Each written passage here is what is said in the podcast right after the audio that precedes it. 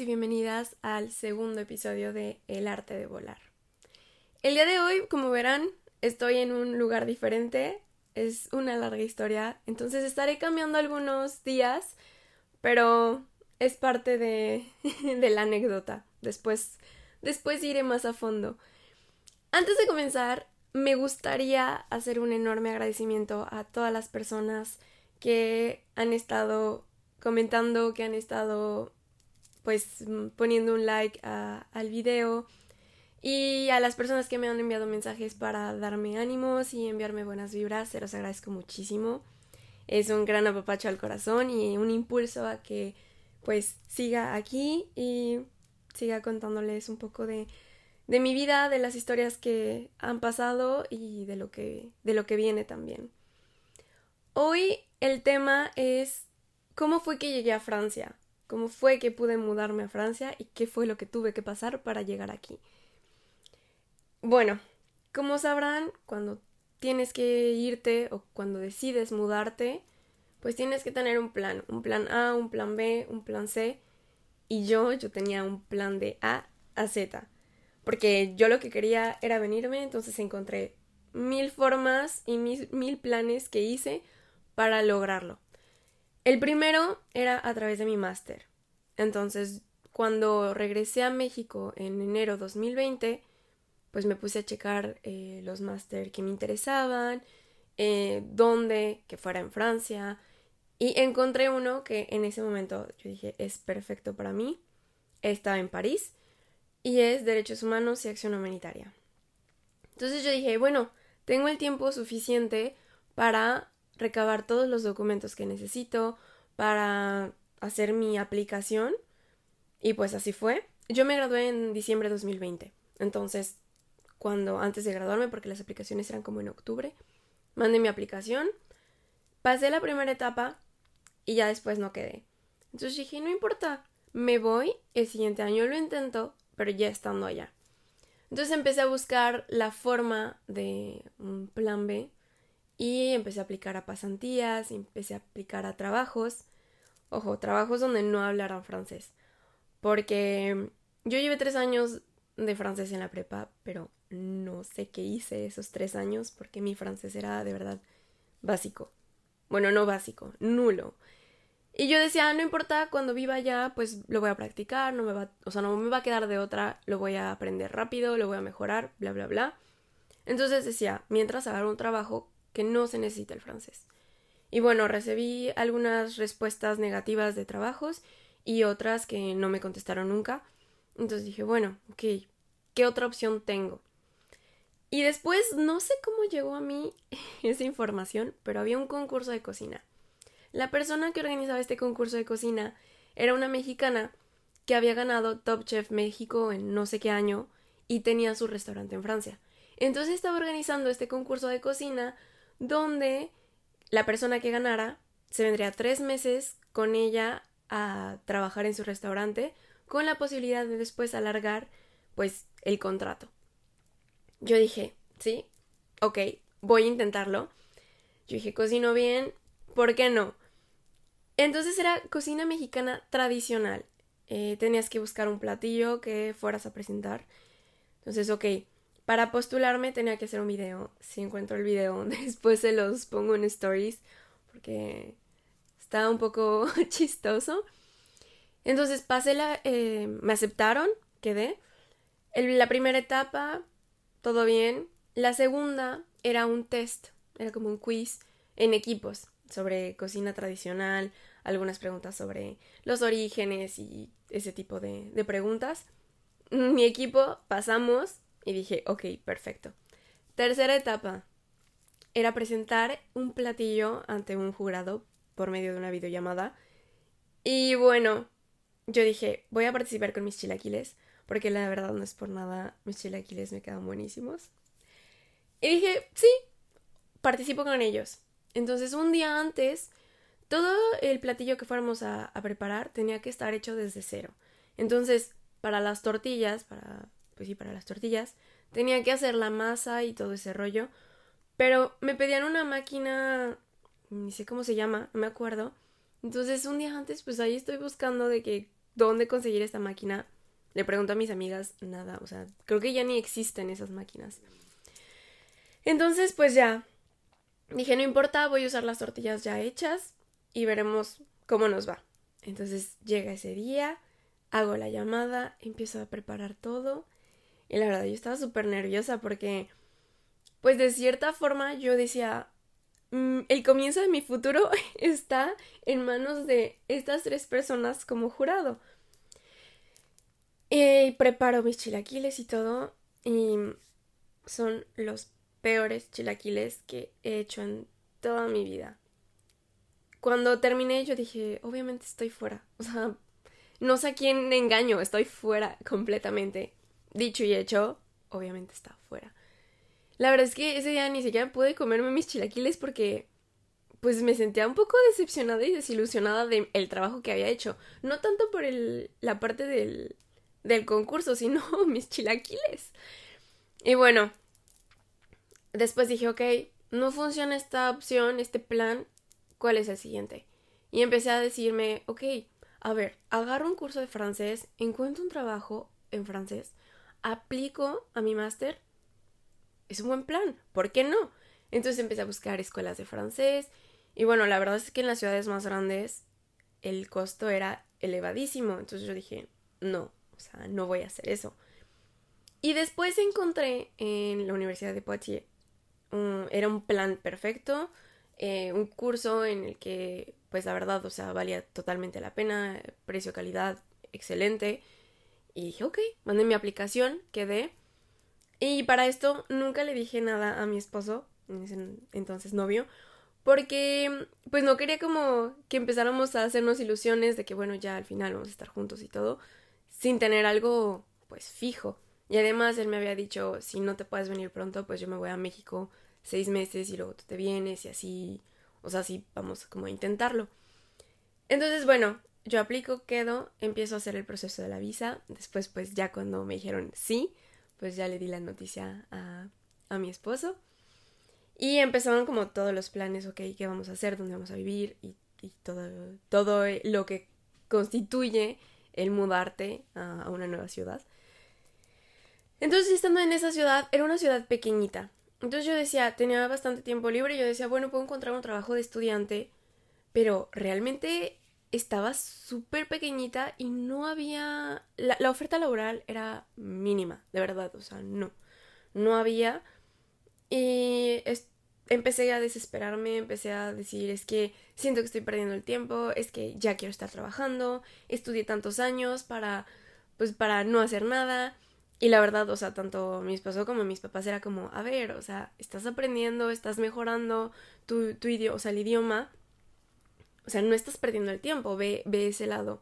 Entonces, creo que es algo importante tomar en cuenta cuando decides ya sea tomarte un año sabático o un año para viajar o un año para, para aprender algún idioma o algún, pues sí, algún tema.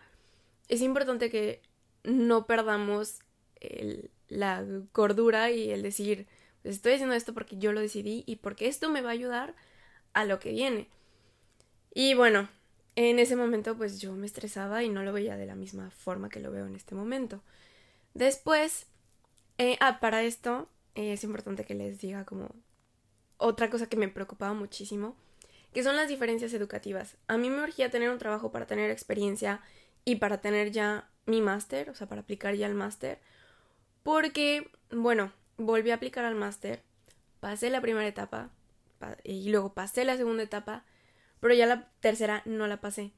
Entonces ahí fue como un, un momento de estrés y de decir, ok, pues ya, o sea, no voy a esperarme otro año más y, y yo dije, bueno, tengo que buscar algo más, va a haber algo más que me interese. Y bueno, entonces en las diferencias educativas a mí esto me estresaba porque mm, en México, pues hacemos eh, de la universidad cuatro años, cuatro años y medio, cinco años, más o menos dependiendo la carrera, o incluso más. Y después, aviéntate dos años de máster. Ok, entonces son entre cuatro y siete años, más o menos, dependiendo. Y en Francia son cinco años, incluido el máster. Entonces es como si hicieran tres años de universidad y dos de máster. Entonces a mí eso me estresaba muchísimo porque yo decía, si un día voy a una entrevista y mi perfil es muy parecido al de otra persona, mismas características, mismas aptitudes, pero esta persona tiene de plus el máster, porque ya viene incluido en sus cinco años, pues van a elegir a esta persona, ¿no? Entonces a mí eso me, angustiaba muchísimo y, y, porque yo decía es que otra diferencia son las oportunidades eh, que les dan a los estudiantes aquí. Aquí eh, puedes aplicar a pasantías, o sea, te piden hacer pasantías en la universidad y en México en algunas también, pero depende de la carrera y a lo mejor son solo seis meses y, y pues es diferente. Y aquí son las pasantías y luego cuando están haciendo el máster hay una opción que es la alternancia, que es lo que les hablaba en el primer episodio. La alternancia, ¿en qué consiste? La alternancia ahí es una forma de trabajar y estudiar alternando, por eso se llama así, y es la escuela quien te pide hacer la alternancia cuando estás en el máster. Depende, puede ser un año o pueden ser los dos años. Entonces tienes que encontrar una empresa y hacer el acuerdo para trabajar con esta empresa. Entonces la empresa te da un sueldo obviamente no un sueldo como el que le darían a una persona ya graduada, pero te dan un sueldo y además pues estás estudiando. Y en otras ocasiones la escuela también paga tus estudios. Sí, la empresa paga tus estudios. Y son, por ejemplo, dos semanas en el trabajo, dos semanas en la escuela o tres semanas en el trabajo y una semana en la escuela y así va, va alternando.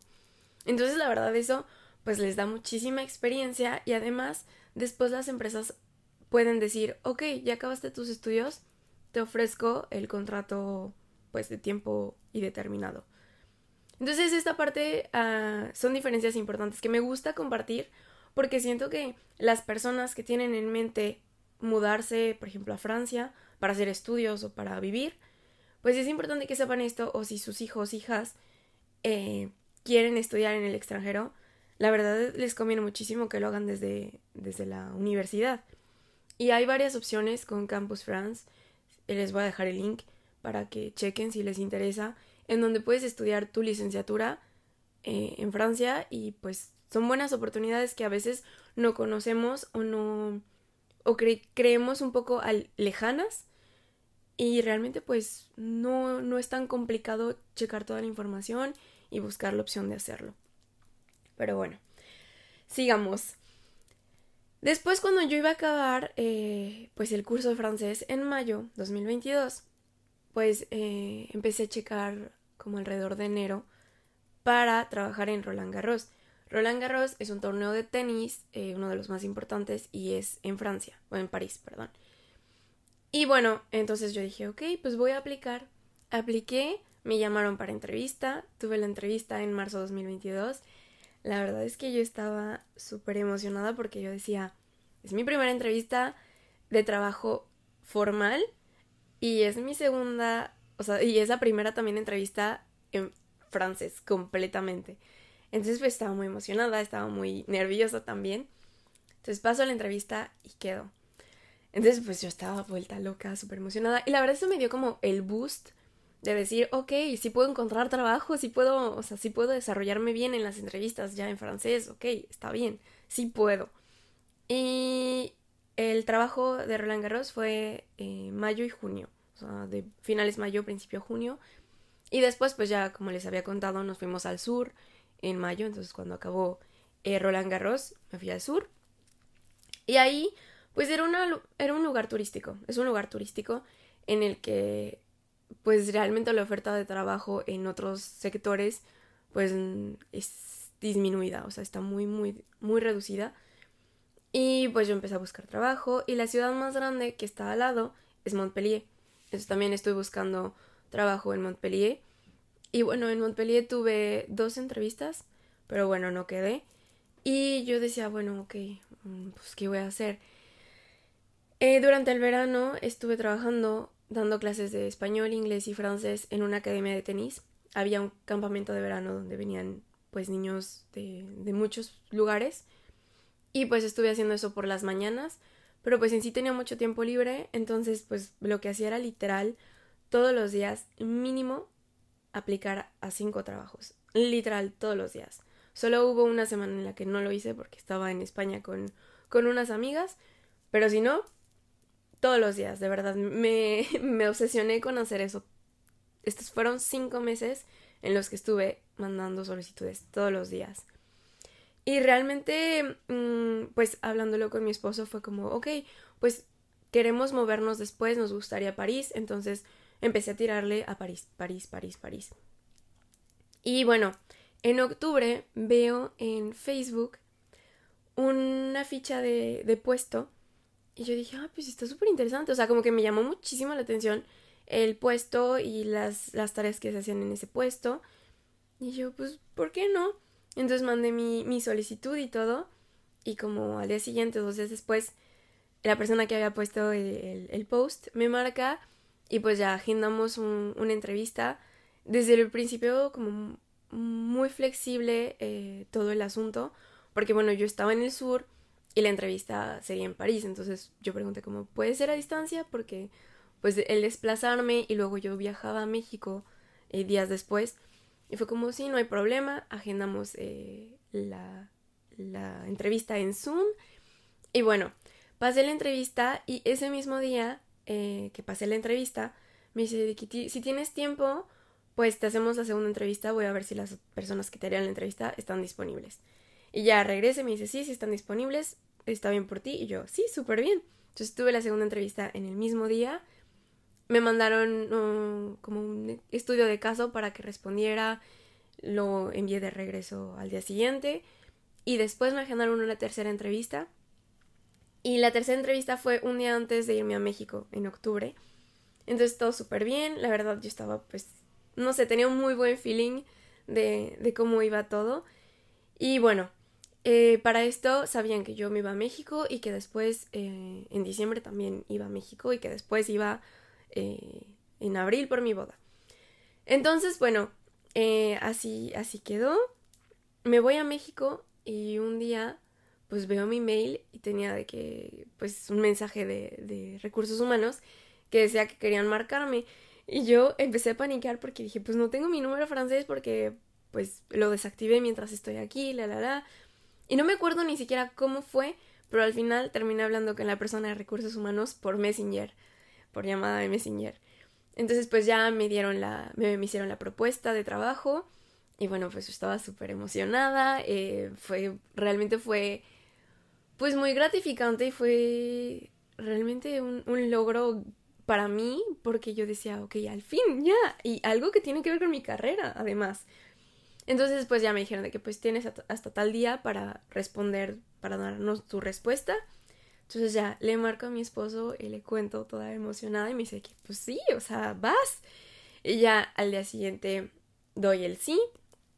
Y les digo de que, pero es que es posible que hagamos una llamada para hacer algunas preguntas. Y ya me dicen, sí, claro, nos marcamos.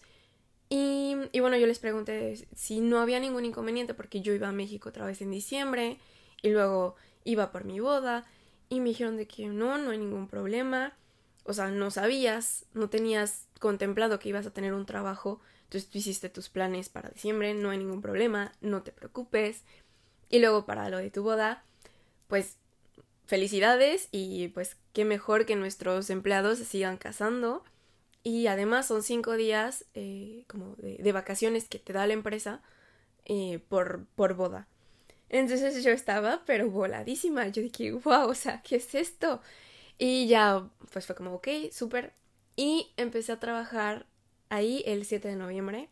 Y bueno, la verdad es que eh, hasta el momento disfruto mucho mi trabajo, me gusta y me siento muy contenta eh, en el trabajo en el que estoy.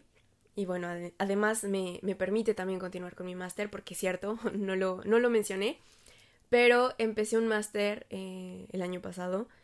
Cuando estaba en el verano en el sur de Francia, pues una de las cosas que hice fue inscribirme en un máster. Entonces estoy haciendo un máster de management de arte y cultura. Porque dije, bueno, la verdad es que me gusta muchísimo el arte, me gusta mucho la cultura, los eventos. Siento que es un buen complemento a mi perfil y es algo que realmente me gusta y que podría desarrollar pues eh, más adelante. Y bueno, como, como conclusión, me gustaría decirles que, que sí, fueron muchas trabas las que pasé también y mucho periodo de estrés, retos, pero, pero es normal y son cosas que, que se van a presentar cada vez y va a ser difícil si no eres una persona paciente como yo, porque la verdad, cero paciencia eh, en mi vida. Em, pero la tenacidad y el apoyo de las personas que, que, te quieren y que quieres, pues es lo que te ayuda a pues a pasar el step y a, a seguir y a buscar las oportunidades que, que, quieres, porque al final de cuentas es lo que hacemos, lo que, lo que buscamos todos. Eh, buscamos perseguir nuestros sueños, tenemos expectativas y solo nos toca pues esforzarnos e ir por ellos. Y, y eso es lo que pues lo que me trajo aquí y la verdad pues estoy contenta de poderles compartir esta parte de sí, fue un poco complicado en algunos momentos, pero bueno, hay un final feliz hasta el momento, entonces pues eso es por el día de hoy. No olviden seguirme en Instagram como arroba bajo el arte de volar, darme follow en Spotify y también suscribirse a YouTube si están viendo el video. Y no olviden dejar sus comentarios y sus likes para que la comunidad siga creciendo. Muchas gracias.